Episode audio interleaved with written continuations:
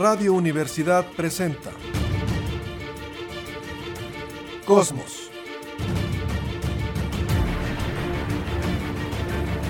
Tu ventana al universo, donde el pensamiento humano descubre el lado amigable de la ciencia.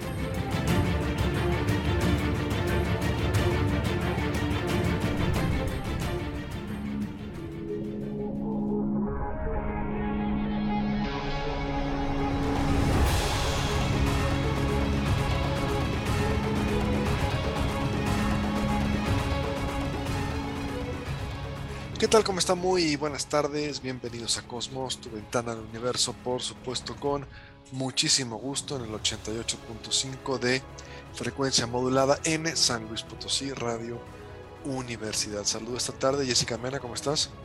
¿Qué tal? Bonita tarde para todos, pues aquí estamos otra vez explorando el universo. Capitán Cristian González del Carpio, ¿cómo estás?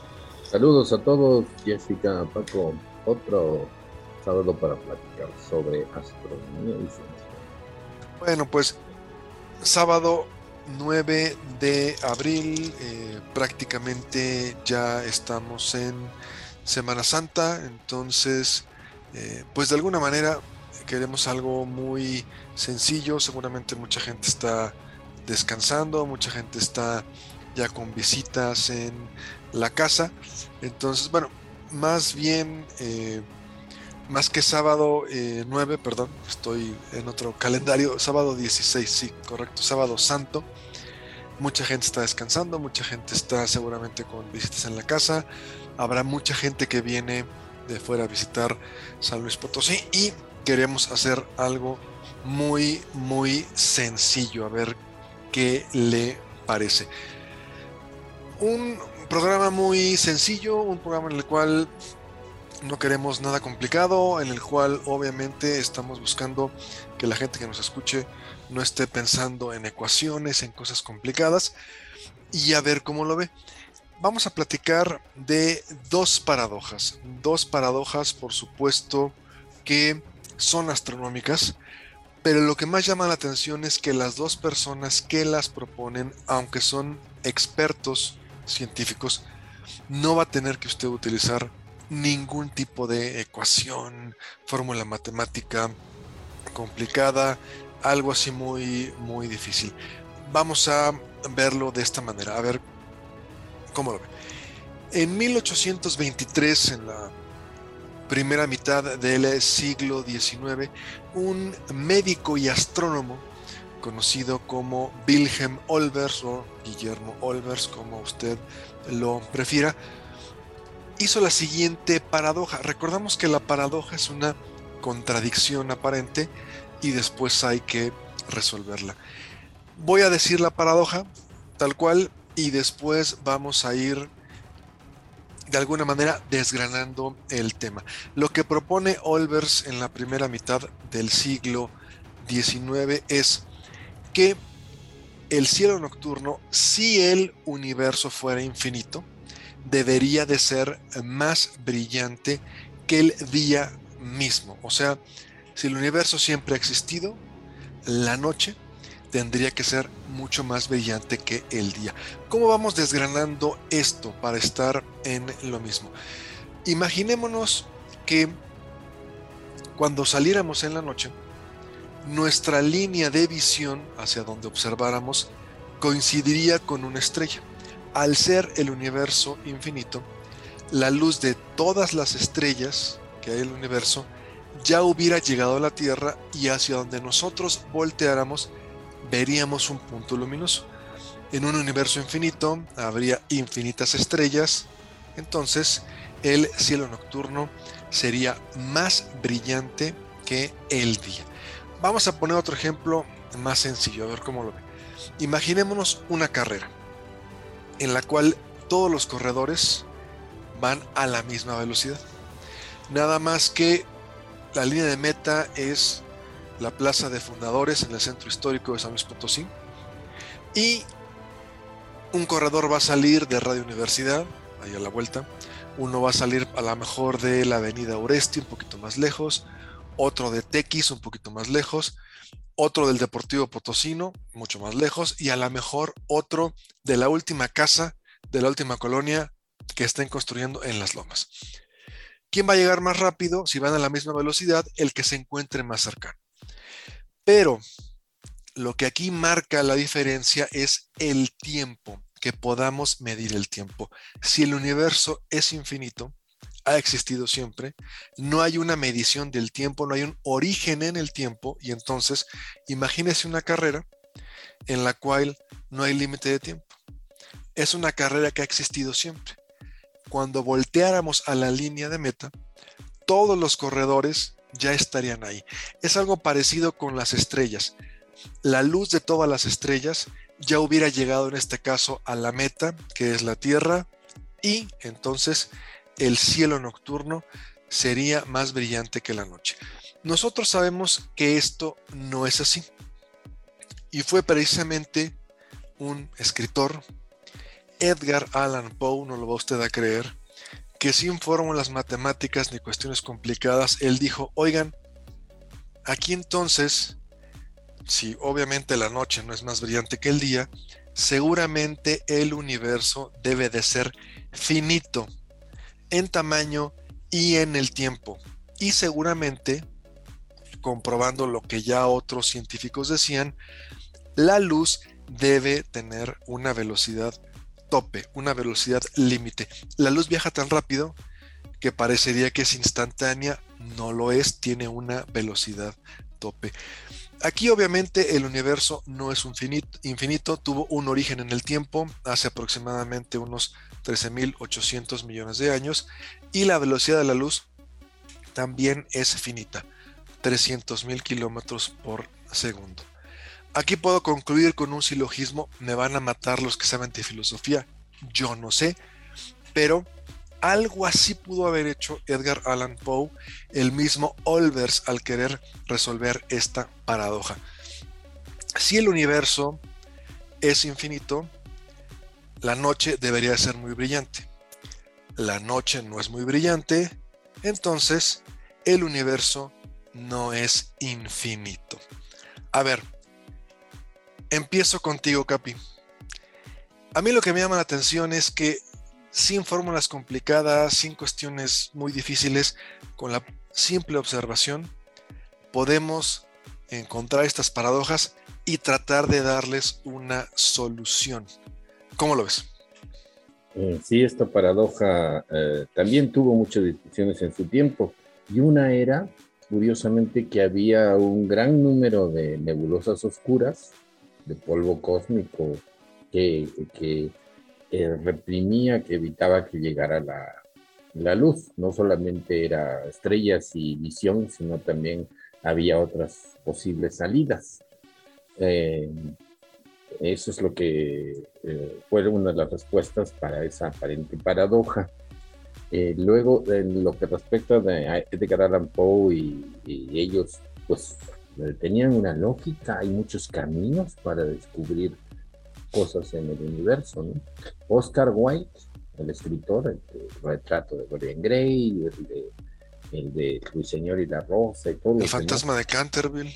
Exacto, él decía que él tenía plena conciencia cómo funcionaba el universo, pero no lo podía más que explicar mediante eh, analogías eh, artísticas él un día dijo, la búsqueda de la belleza eh, estética eh, puede llevar a una comprensión mejor del universo, eh, tanto de la Tierra como de afuera. Él decía eso y, mucho de lo que escribió pues, tenía atisbos de claridad de pensamiento. Pero aquí, aquí hay el gran error de todos los filósofos, desde los griegos hasta recientemente, ha sido que consideran que nuestro cerebro es absoluto que es de una infinita lógica. Ya sabemos que no existe la palabra infinito, porque si cualquier cosa que eh, fuera infinita estaría aquí mismo. No, podríamos estar en una burbuja y todo lo infinito estar alrededor de lo que quieras. Entonces, el infinito como la palabra, la palabra perfección, la palabra infinito, la palabra eterno, sabemos que son elucubraciones de la mente humana. una mente pues evolucionada en un primate, que luego, luego puede llegar a contradicciones, puede llegar a, situaciones circulares como el huevo y la gallina. Ah, pues nuestra mente no, no es mágica y apareció así, es una mente de un primate que hace modelos de su realidad y sus, sus sentidos le mandan información que pues eh, tiene que tener eh, errores. Entonces, eh, de hecho es lo que se dice, ¿no? De que los instrumentos como el telescopio James Webb, como otros instrumentos de, computación, inteligencia artificial, pueden llegar a tener capacidades de información que el humano no puede entender. El cerebro humano va a estar limitado, obviamente es un cerebro limitado, ah, de un ser, de un primate, y que tiene un modelo del universo que no necesariamente tiene que ser perfecto. Y da, ponía el ejemplo de una casita, ¿no? Un niño dibuja una casita con ventanitas, con una puerta y con un arbolito. Es cierto, es una casa, pero no es una casa de veras, es un modelo mental, válido para algunas cosas, pero la realidad es mucho, muy compleja igual para lo que uno tiene enfrente como para el universo en sí. Y esa paradoja pues es como tantas. Me da la impresión que no está activo tu micrófono, estamos con el micrófono de tu computadora o de tu eh, teléfono, pero ahorita lo vemos. Jesse, una... ¿A dónde se escuchó? ¿Hasta dónde se escuchó? No, se escuchó, se escuchó muy bien, pero se escucha un poco lejos. Quiero pensar que es, ah, es eso. Jesse, podemos por lo menos iniciar e intentar resolver problemas complejos, este tipo de paradojas, de formas muy sencillas, sin fórmulas complicadas, sin, sin tener conocimientos previos muy complejos. Aquí Olvers era médico y astrónomo, pero su razonamiento es realmente muy sencillo. ¿Tú cómo lo ves? Eh, ¿No está activo tu micrófono, Jesse? Sí, sí se puede, solo depende de tener una buena capacidad lógica, básicamente. En primer lugar, la capacidad de observación nos ayuda a motivar este pensamiento lógico matemático. También es muy importante la educación que tengamos. Desde niños, si tenemos esta iniciativa de tener imaginación, yo me encuentro, por ejemplo, con muchas personas que critican el hecho de que los niños crean en Santa Claus, que se les cuenten historias de fantasía. Eh, un niño no es tonto, en primer lugar. Por muchas historias de fantasía que le cuentes, él va a saber la realidad, él va a tener la capacidad precisa para discernir entre lo que es una historia de fantasía y lo que es la realidad. Eh, hablando de historias, de cuentos, de todo esto. Entonces, em, que luego también es otro argumento que usan los, los que están en contra de los videojuegos eh, bélicos, un niño sabe perfectamente que un videojuego es el lugar en donde puede a lo mejor matar y demás, pero que en la realidad no lo va a hacer, que eso es completamente alejado de su realidad. Igual con las historias, pero las historias, la fantasía, esta clase de juegos les ayudan a tener un pensamiento lógico matemático eh, más avanzado porque les ayudan precisamente a imaginar cosas que no tienen tangibles, a suponer y a encontrar caminos mentales que en la realidad no los están observando. Entonces, esa es una buena capacidad de desarrollo que se debe motivar en los niños, en primer lugar. En segundo lugar, pues ya cuando tienes un concepto cuando tienes un concepto abstracto de mm, algún problema como estos, alguna paradoja, entonces ahí va a depender de esta capacidad de razonamiento que tengas para armar cada uno de los componentes y entonces encontrar el camino para llegar a la conclusión. Aquí, eh, Capi, de alguna manera yo creo que todos en algún momento, sí, sin ser ningún tipo de experto ni científico, hemos encontrado estas paradojas o estos pensamientos que intentamos resolver de una manera sencilla sin tener los conocimientos. Yo te preguntaría, ¿has tenido tú tus propias paradojas? ¿Las tenías de niño, de adulto? ¿Las resolviste? ¿O diste alguna respuesta y después llegaste a la conclusión a través de la información y te diste cuenta que estabas en lo correcto o no? ¿Has tenido alguna de estas paradojas como la que tuvo Olvers? Mm, sí, eh, primero respondamos lo del huevo en la gallina eh, desde el punto de vista de la paleontología, de la evolución. ¿Se escucha? Se escucha un poquito lejos. A ver si, si podemos este, activar tu, tu, micrófono. A ver ahora. No, estás igual de lejos. A ver, si quieres voy, voy con Jesse. Jesse, ¿has tenido tú estas paradojas? ¿Te has encontrado con eso? Eh, ¿Tú te has propuesto alguna paradoja? ¿La has resuelto? Les voy a poner un ejemplo en lo que la piensan. Ya se las había platicado alguna vez. Cuando yo de niño veníamos en el coche y yo decía, parece que la luna nos está siguiendo. Entonces, y yo siempre me quedaba observando en todo el trayecto, desde que íbamos, obviamente en la noche, pues a lo mejor a cenar, a comprar el pan o la leche, lo que fuera. Y yo venía viendo y decía, oye, la luna nos está siguiendo. Y yo mismo, sin tener la respuesta, me respondí esa paradoja y dije, bueno, no puede ser que la luna siga todos los coches de todo el estado, ni de toda la República Mexicana, ni de todo el mundo. Debe haber alguna otra explicación. Probablemente esté muy lejos. Ahí un niño eh, sin tener matemáticas muy avanzadas, ni conocer la ley de gravedad, ni relatividad, ni nada por el estilo, puede resolver en su lógica muy básica una aparente contradicción o paradoja. ¿Tú te has enfrentado a esto, Jesse, de niño, adolescente, adulto actualmente, ayer? ¿Te has encontrado con una de estas paradojas? ¿Cómo las has resuelto? Platícanos. Sí, seguro que sí, y seguro que fueron, han sido un montón a lo largo de, toda la vida. Pero me acuerdo particularmente a un, un, argumento como este, que no es de ciencia, bueno, no tanto, que era más bien de fantasmas. Yo me acuerdo que cuando era muy chica, a mi hermana le gustaba asustarme. Entonces me asustaba con estas cosas raras y demás, y que si venían por mí y todo. Pero con el tiempo, pues simplemente empecé a experimentar, ¿no? ¿Diferencia de edad entre tu hermana y tú? ¿Tu hermana Ella me gana con nueve años. Ok, bueno. Sí, era una abusiva. Sí, sí, sí, que eso es bullying, ¿eh? Podríamos ir al DIF, pero bueno. pero bueno, no importa. Eh, entonces eh, yo empezaba como a hacer mis propias analogías, de decir, no, simplemente lo que siento es que hace frío porque es de noche, eh, está oscuro, entonces voy a apagar todavía más la luz y voy a ver que no pasa nada. Entonces como que me ponía retos a mí misma y empezaba a asimilar que las cosas que me decían pues no eran reales. Sí, porque podría ser la paradoja, por ejemplo, tienes eh, frío, eh, porque estoy inventando, ¿eh? porque acaba de pasar muy cerquita de ti un espectro, un fantasma.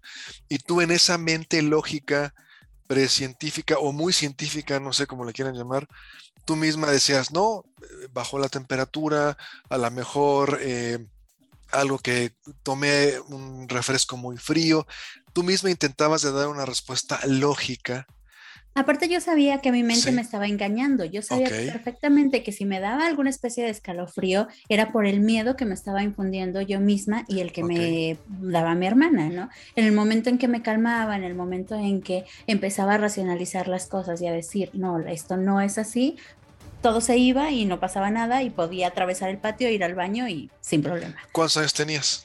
Cuatro o cinco puede ser ahí. Eh, encontrabas alguna contradicción aparente entre lo que te decían tus sentidos, pero una mente lógica, científica, como le quieran llamar, daba la respuesta. Muy interesante, muy interesante. A ver, Capi, el huevo, la gallina, y luego nos vamos con alguna paradoja que tú hayas tenido y cómo la resolviste. Eh, ¿Se me escucha ahora bien? Sí, ahora sí ya, perfectamente. Perfecto. Eh, sí, lo del huevo y la gallina, pues todo biólogo tiene que resolverlo. En pocas palabras, es una, un pensamiento circular aparentemente, pero en la realidad pues está muy respondido, que significa que el huevo fue primero, pero este huevo no fue puesto por una gallina. Eh, la mutación surge en el embrión y el embrión simplemente tenía una capita, el huevo fue primero y, la gallina venía adentro, pero el que puso ese huevo donde venía una gallina, eh, pues no era una gallina, pero ¿cómo responderías a la paradoja? El huevo fue primero, pero no lo puso una gallina. Esa es la respuesta. Porque yo nunca había encontrado la respuesta a eso. Hasta ahorita que me la estás diciendo, que bueno. Y esa es la respuesta de acorde a la realidad. Porque fíjate, esa misma, perdón la interrupción, cuando yo era niño, igual fui con mi mamá y le dije, oye, pues una gallina pone un huevo, sale un pollito y, y, así se va la cadenita, ¿no? ¿Quién puso el primer huevo? ¿Quién hizo la primera gallina? Y la respuesta de mi mamá fue, ay hijo, pues la primera gallina la hizo Dios. Y se acabó. Entonces dije, bueno, pues, pues eh, no que no quisiera responderme, no que no, pero eh, en ese momento la cuestión religiosa era la que mandaba y, hijo, la primera gallina la hizo, la hizo Dios. Capi, a ver, por favor, continúa, te interrumpí. Eh, lo curioso es ahora otra aparente contradicción, mucho más complicada. porque en, la mente humana eh, tiene la tendencia a creer en fantasmas, en monstruos, en fantasías. Vamos, tenemos la capacidad o el defecto de creernos mentiras, de creer eh, cosas fantásticas. Y si tenemos esa capacidad, ¿por qué estamos aquí? ¿Por qué eh, en la sabana africana uno que andaba espantado por los fantasmas, no terminó cayéndose, rompiéndose una pierna y fue pasto al día siguiente de las llenas. ¿Cuál es la valía de ser fantasioso mentalmente, eh, eh, evolutivamente hablando? Ah, eh, es una buena pregunta. ¿Cuál es la respuesta? Claro, claro. la respuesta es, por ejemplo, que no, la realidad se vuelve compleja conforme el medio se vuelve complejo. Entonces, a veces es más valioso para cualquier individuo de cualquier especie eh, que tiene depredadores como nosotros, leopardos, leones, hienas, eh, el tener fantasías. De hecho, eso lo maneja Carl Sagan en Dragones del Edén. Dragones del Edén es un libro que ganó varios premios, el premio Pulitzer de divulgación por parte de, Car de Y que no es un libro de astronomía, digamos. No, exacto, es un análisis, mira qué interesante, la lógica eh, utilizada en cosmología, a Carl Sagan la aplica hasta pues, la evolución. Y él afirma que mucho de nuestras pesadillas, de nuestros monstruos de, de la noche, que sentimos un ruido, eh, si bien no existen, es válido evolutivamente hablando, que eh, pensemos que por ahí hay algo malo, fantasmas, eh, diablos, eh, ¿cómo se llaman? Vampiros, hombres lobos, Lo que tú quieras, el personaje lo llenas como quieras. Porque le es muy importante a un niño o un jovencito de la sabana africana que quiere ir al baño o que anda por ahí, pensar que cualquier ruidito es de un monstruo. Para estar alerta. Para estar alerta y escapar y simplemente asustarse, porque en una de eh, puede hacer que el viento, puede hacer que se cayó una ramita, pero en una de esas efectivamente la ramita la rompió un leopardo que lo está acechando. Entonces es muy, es muy útil en la evolución que los niños tengan miedo a la oscuridad porque si no en una de esas, eh, jugando, jugando, se meten al oscuro y a ver quién los encuentra, ¿no? Y los encuentra primero un depredador. Hay cosas en la evolución que no tienen que ser totalmente realistas para tener validez de sobrevivencia en las especies. Estoy seguro que muchos animales se espantan, no saben de qué, pero en realidad les sirve. Como que si pudieran hablar dirían tengo miedo a los fantasmas pero simplemente ellos sienten un ruido y una palomita vuela o un, eh, o, un conejo se mete a su hoyo. ¿no? La fantasía ayuda, puede ayudar a tener un poco de paranoia y esa paranoia puede salvar la vida. En dos minutos, Happy, nos vamos a la pausa. ¿Alguna paradoja? ¿Tuviste esta, la del huevo y la gallina? ¿La resolviste hasta que entraste en la carrera? ¿Antes de niño? ¿Te contestaban igual que a mí? ¿La primera gallina la hizo Dios? O has tenido otras que nos quieras platicar, minuto y medio. Eh, rápidamente, sí, claro, todos hemos tenido paradojas ah, de este estilo, de que por qué ocurre esto, por qué a mí, y simplemente pues es la vil realidad, somos una especie, pues que está, eh, somos un, individuo de una especie que ha pasado determinada eh, proceso evolutivo y tiene determinadas cosas en la cabeza. A mí lo que me gustó fue de un amigo que seguramente lo sacó de algún autor, que dijo, eh, la mente humana es el único lugar en el universo donde dos realidades, dos verdades mutuamente contradictorias pueden coexistir. Eh, la mente humana es un revoltijo de, de cosas y muchas de ellas contradictorias y ahí están, ahí están y coexisten. En ningún otro lugar del universo, quizás en la mente de algún animalito o de un extraterrestre, puede tener esta cualidad de pensar cosas antagónicas y creerlas y hacerlas, ¿no? Nosotros muchas veces hacemos cosas que, que son contra de lo que querí, contra de lo que quisiéramos hacer. A veces nos peleamos y fastidiamos a personas que queremos Ah, y hacemos puras cosas raras. Eh, eso, la mente humana es muy compleja. Bueno, nos vamos a ir a una pausa. Terminamos con la paradoja de Olbers. Vamos a regresar con otra más polémica, un poco más, no compleja, pero no tan científica. Estamos en Cosmos, tu ventana al universo. Una pausa breve y volvemos.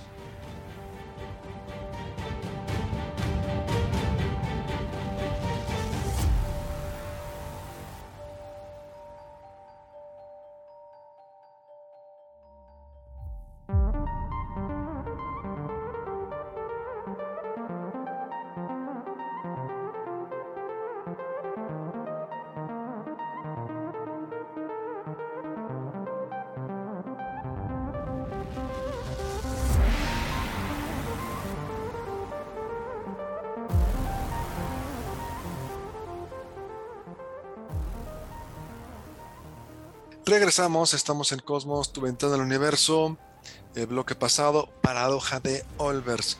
Si el universo fuera infinito, la eh, noche sería mucho más brillante que el día. Cerramos, Jesse, por favor, ¿por qué no es la noche más brillante que el día? Para que ya quede cerrado, por favor.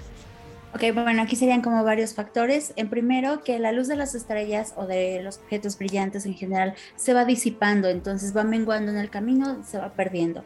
Eh, otra sería que hay un montón de nubes, eh, de nebulosas, de hidrógeno y de otros elementos en el camino que no son transparentes. Entonces, en esas nebulosas la luz va pues haciendo interacción y se va perdiendo también, se va reflejando, se va absorbiendo. Entonces, es por eso que en una noche eh, despejadas y nubes, vamos a ver un cielo oscuro, vamos a ver solamente las estrellas cercanas a la, de las que nos alcanza a llegar un poquito su luz, pero fuera de eso no lo vamos a ver completamente iluminado como si fuera de día. Bueno, pues eh, cerramos entonces paradoja de Olbers y nos vamos con otra paradoja. Otra paradoja que propuso un científico italiano, Enrico Fermi, en la pues, más o menos en los 40 del siglo pasado, en el cual él decía, bueno, al empezar a ver la magnitud del universo, tantos eh, simplemente en nuestra galaxia, ¿cuántas estrellas podemos tener, Jesse, más o menos?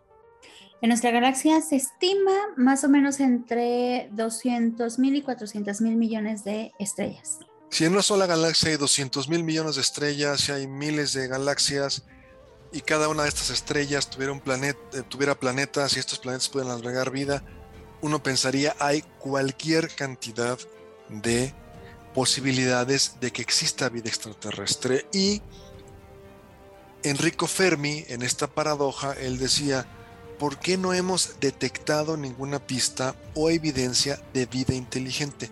En inglés la pregunta era, ¿Where are they? ¿Dónde están todos? Si hay tantas posibilidades de que exista vida extraterrestre inteligente y tantas posibilidades de que haya otras civilizaciones, ¿dónde están? ¿Por qué no nos han contactado? Enrico Fermi, en el, vamos a ponerlo así, él se encontraba trabajando en el proyecto Manhattan y entonces en esa época, en ese contexto, él llegó a pensar, respondiendo a esta propia paradoja, llega un momento en el que las civilizaciones inteligentes alcanzan cierto nivel tecnológico y se autodestruyen. Es decir, llegas a cierto nivel y pelas. Vamos a dar otras rápidamente para entrar con los comentarios de mis compañeros.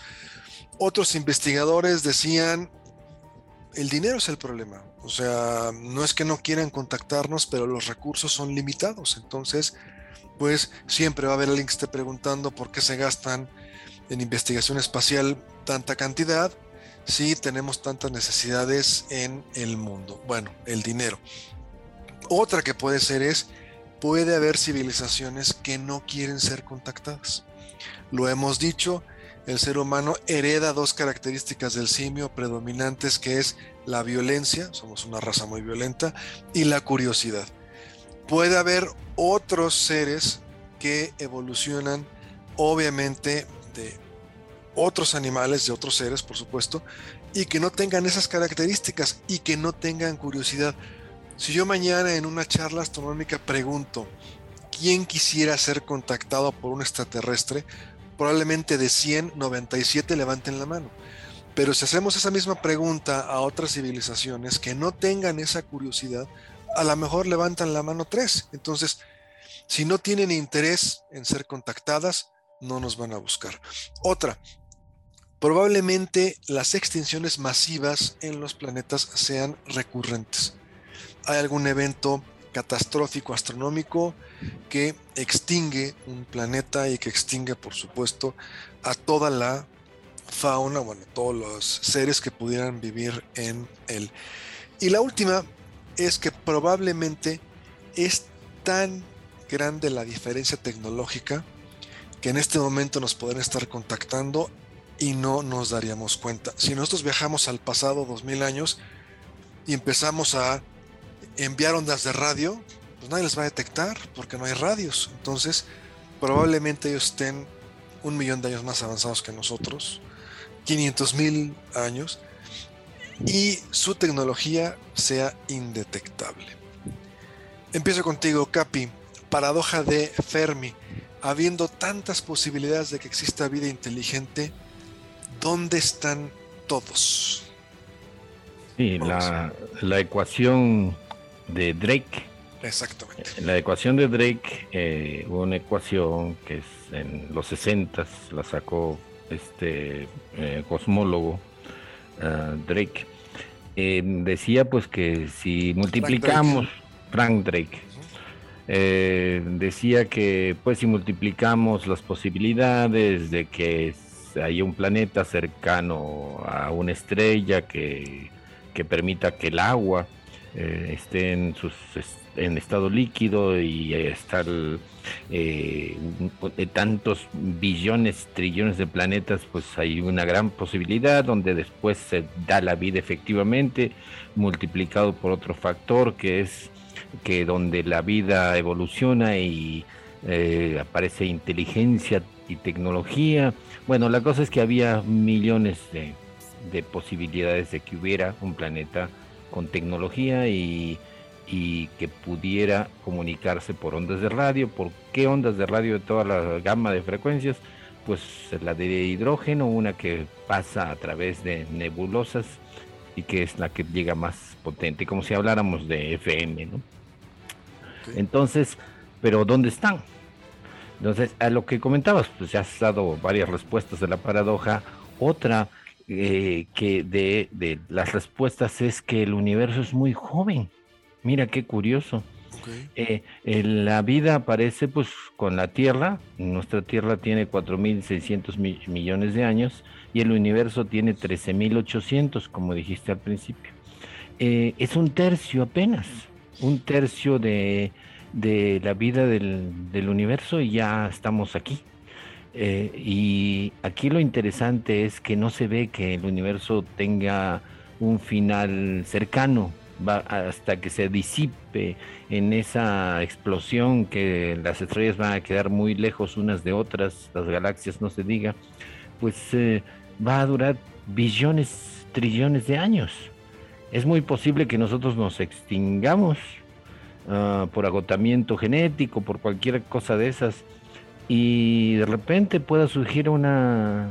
hoy mismo esté surgiendo vida en algún planeta y en 4.600 millones de años otra vez haya seres inteligentes si nosotros ya hayamos desaparecido. Eh, no solamente el universo es enormemente grande, sino también es, el tiempo es casi infinito. ¿no? Entonces, eh, tendríamos que, para comunicarnos o encontrar otros seres inteligentes con tecnología, tendríamos que estar casi al mismo tiempo desarrollando. A lo mejor ellos ya se extinguieron, a lo mejor como los dinosaurios, a lo mejor simplemente se mataron. estos términos de los grandes filtros, del gran filtro, es muy interesante, porque el universo es violento.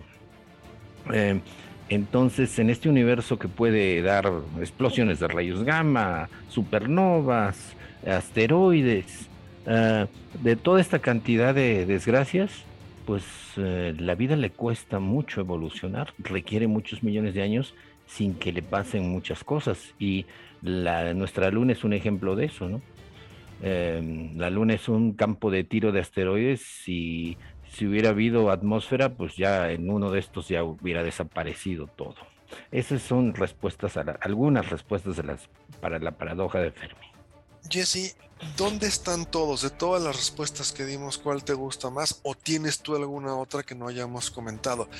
Ha habido tantas posibilidades de que exista vida extraterrestre inteligente.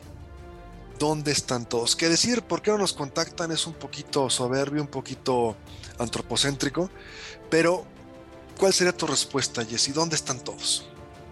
Bueno, eh, un poquito con lo que dice Cristian, tendrían que estar al mismo tiempo y en un lugar muy cercano porque además la distancia lo va a hacer completamente imposible. Imagínate que, está, que nosotros estamos en un lado de la galaxia y ellos están viviendo tal vez en este mismo espacio-tiempo, pero del otro lado de la galaxia y a lo mejor ya desarrollaron tecnología de radio como nosotros y a lo mejor ya desarrollaron naves para viajar al espacio y a lo mejor hasta están un poquito más avanzados y ya pudieron sobrepasar un poco su genética para que no se mueran en el espacio, ¿no? Sabemos que somos animales adaptados a un ecosistema y si salimos por mucho tiempo de nuestro ecosistema nos vamos a morir, nosotros y cualquier animal de cualquier planeta. Entonces, a lo mejor hasta ya sobrepasaron eso, pero finalmente el tiempo no les da. El tiempo no les da para atravesar los eh, 100.000 años luz de la galaxia y entonces, ¿cuándo, de qué forma nos van a contactar? Aquí, eh, bueno, un, follow-up, un seguimiento, eh, Jesse, de lo que estás comentando y voy con el Capi. Aquí en este caso en específico, lo decíamos, probablemente su tecnología es muy avanzada. Eh, lo vimos en la novela de Cosmos, las distancias.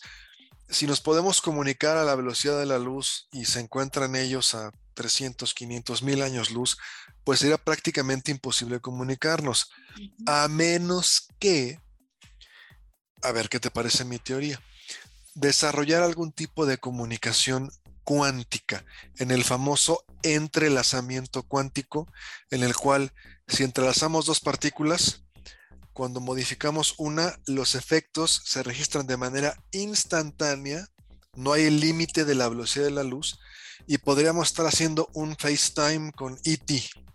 ¿Cómo lo ves? ¿Está muy jalado? ¿Cómo lo ves? De momento sí. Válgame. Bueno, yo tan emocionado que lo digo. Bueno.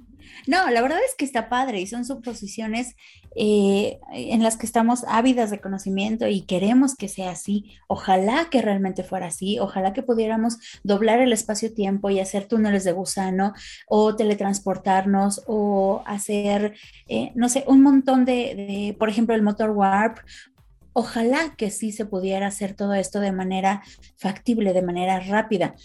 Pero la verdad es que también hay muchas limitaciones y la verdad es que a veces se requiere más energía de la que se puede obtener en un proceso para llegar a esto. Em, o simple y sencillamente eh, las distancias son tan grandes que, como decías, ya se extinguieron. A lo mejor se pueden lanzar naves espaciales, pero van a tardar muchísimo tiempo en llegar.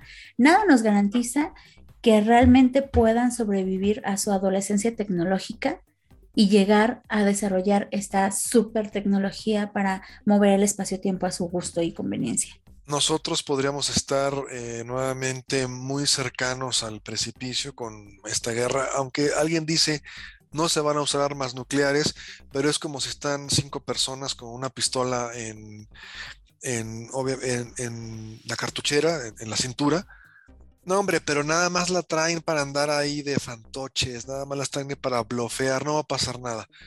Que se le salga un tiro a uno, o sea, hay un error y se y por error alguien lanza un misil balístico y quién sabe cómo nos vaya.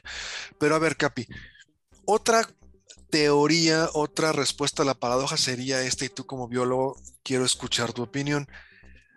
Hoy en la mañana me salió una cucaracha en el baño, tomé inmediatamente el ride, muy poquito porque si no se llena de, veneno y obviamente la cucarachita se muere. Yo sé que me vas a matar porque no te gusta que maten animales, pero una cucarachita con esa pequeña capacidad craneal tiene para detectar que estoy ahí, no entender que soy, pero darse la vuelta y salir corriendo. Aquí, bueno, pues no sé qué pasó, que no se fue corriendo.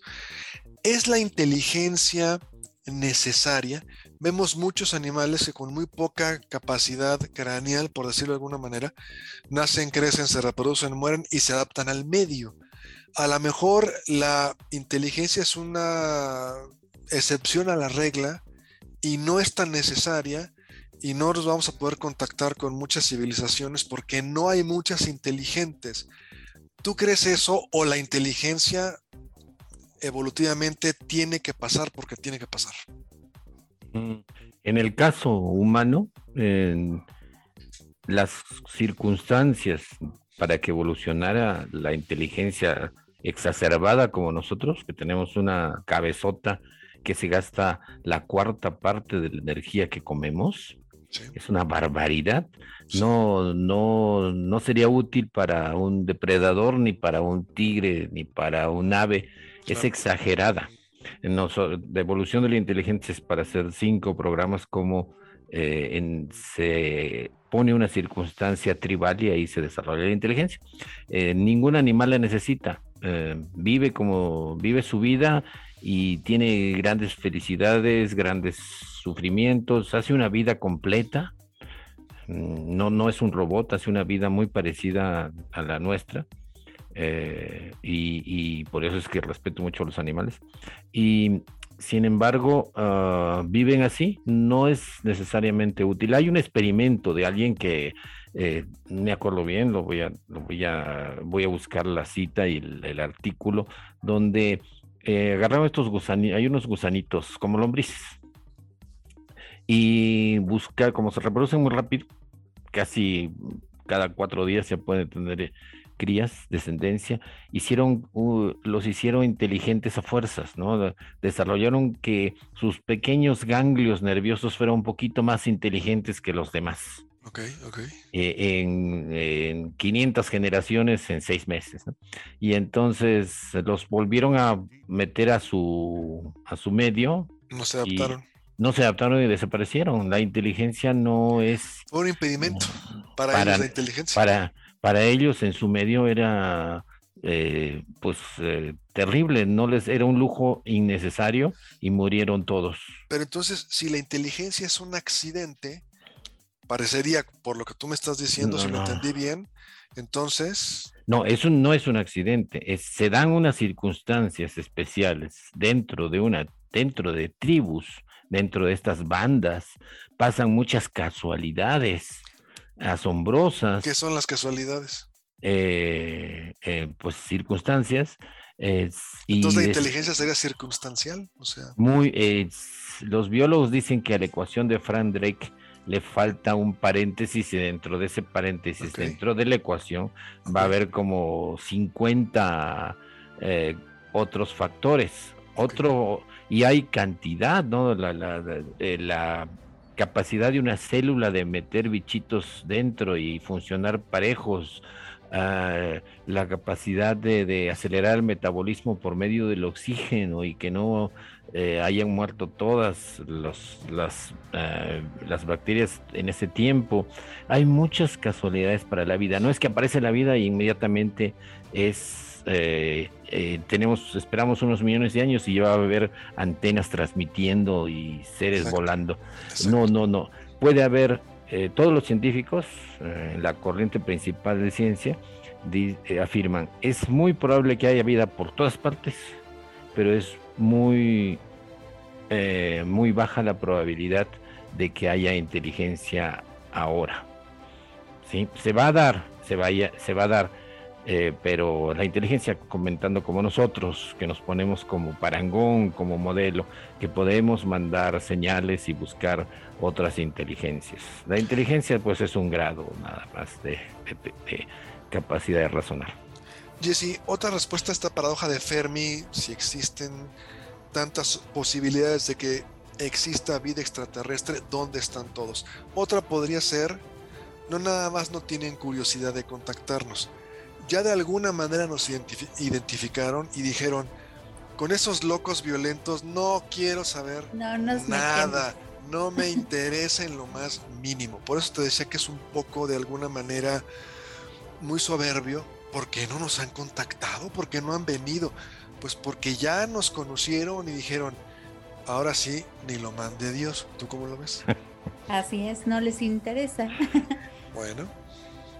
Hay un, meme que dice, mm, si el 75% de la superficie de la Tierra está cubierta por agua y vinieran los extraterrestres, pues entonces, ¿en dónde sería más lógico que buscaran vida? Mm, tal vez en el mar. Y si son tan evolucionados y tan avanzados y tienen tanta tecnología y que se puedan comunicar con los animales marinos, por ejemplo, hablando de los delfines, hablando de las ballenas, ¿creen que ellos les contarían del resto de los seres eh, que habitan el planeta? Que contaminan, que matan animales, que bla, bla, bla, bla. Entonces, pues si ese fuera el caso, yo esperaría que los extraterrestres, fuera de quererse comunicar con nosotros, fuera de querer tener contacto y tecnología compartida, pues a lo mejor apoyarían a los animales y nos exterminarían a todos. Podría ser una, una opción, ¿no? Fíjate, entonces tu respuesta a la paradoja de Fermi sería tu sueño, que se acabara la humanidad. Mira, qué interesante. Eh. ¿Quién lo hubiera pensado? Capi, otra de las paradojas, nos quedan cinco minutos, pero te pregunto como biólogo, que yo tuve como niño es, todos tuvimos un perro, eh, quiero pensar que sí, ¿Por qué tú veías al perrito desde cachorro y en tu línea temporal decías, en un año, año y medio, ya está del tamaño que debe de ser, con todo el desarrollo que debe tener? Y yo si tengo cinco años, me faltan todavía 15 más, por decir algo, de desarrollo. Quiero pensar que es por esto, porque la computadora que tenemos en la cabeza consume mucha energía y todo lo que estamos ingiriendo, en lugar de irse al desarrollo, del ser humano se va a que crezca la masa encefálica por ahí o, mi razonamiento, la respuesta a mi paradoja estaba totalmente incorrecta. No, no es que la masa encefálica eh, diga, para mí es todo, ¿no? Ok. Eh, eh, no, es, es un proceso ya conocido, se llama neotenia. neotenia es alargar determinados periodos de la vida de un animalito. Entonces puede haber neotenia infantil y nosotros somos como un chimpancé que crece lentamente. La forma de la cabeza, de nuestro, nuestra conducta es muy parecida a un chimpancé que nunca, eh, nunca termina de crecer. Nosotros terminamos, nunca terminamos de aprender. Y eso es una estrategia muy interesante de adaptación. ¿A qué me voy a adaptar? La vida es adaptarse. ¿A qué me voy a adaptar? A lo que venga.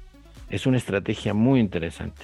Y haciendo la, analogía esta de que no, nos, no les interesamos, hay muchos ejemplos de grandes biólogos que les preguntan eso y dicen, pues es como que yo me asomo a un termitero y en las y las termitas están haciendo lo que saben hacer, pero nunca se dan cuenta que, que las estoy viendo les vuelvo a poner la, tapa de su termitero y nunca se, nunca se enteraron.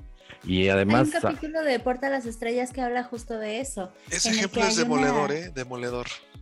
Ajá. Sí, que hay una civilización extraterrestre muy avanzada que implantó a la vida aquí en la Tierra y que ellos tienen un tiempo de vida muy, muy, muy prolongado. Entonces, a nosotros nos parece como que han pasado miles de millones de años, pero en realidad es una secuencia en la que ellos están evaluando cómo eh, se da la evolución y pues simplemente nos tienen como objeto de estudio. O sea, somos el proyecto de biología de un niño de secundaria, de un extraterrestre. Prácticamente. Prácticamente. Me quedan dos minutos. Vamos eh, concluyendo, por favor. Empiezo contigo, Jesse. Fuera de toda la parafernalia, fuera de pseudociencias y Jaimes Mausanes, ¿crees que te toque ver en nuestra vida, en nuestro tiempo de vida, algún posible contacto, alguna confirmación de que existe vida extraterrestre? ¿Sí o no? Me gustaría, aunque no lo creo posible. O sea, ¿crees que no? Eh, lo más seguro es que no. Las distancias son tan, tan grandes que solo eso, solo ese factor lo hace casi imposible. Capi, la misma pregunta. ¿Crees que en nuestra línea de vida, más o menos tenemos la misma edad, todos, por supuesto, podamos tener la confirmación científica de la existencia de vida extraterrestre, sí o no? Uno tiene esa esperanza, ¿no? Pero, pero las, eh, las posibilidades se están agotando. ¿Por qué? Porque nos estamos haciendo muy viejos muy rápido. No, no, no, no, porque efectivamente ya deberíamos haber contactado.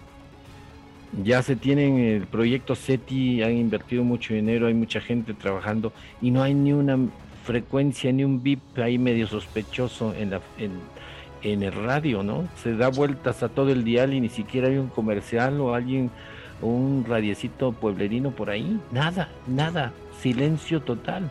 Eso está medio raro. Bueno, nos vamos, Jesse, gracias, muy buenas tardes. Bonita noche para todos, nos encontramos aquí la próxima semana explorando el universo. Capi, muchas gracias, buenas noches. Gracias a todos, eh, interesantes las pláticas que y nos motivan a comentar. Nos vamos, esto fue Cosmos, tu ventana el universo, todos los sábados a punto de las 6 aquí en Radio Universidad. Pásela muy bien, nos vemos.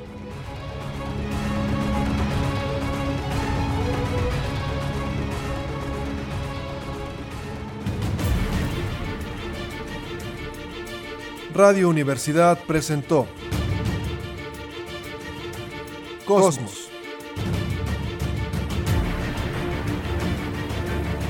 Tu ventana al universo, donde el intelecto humano descubre el lado amigable de la ciencia.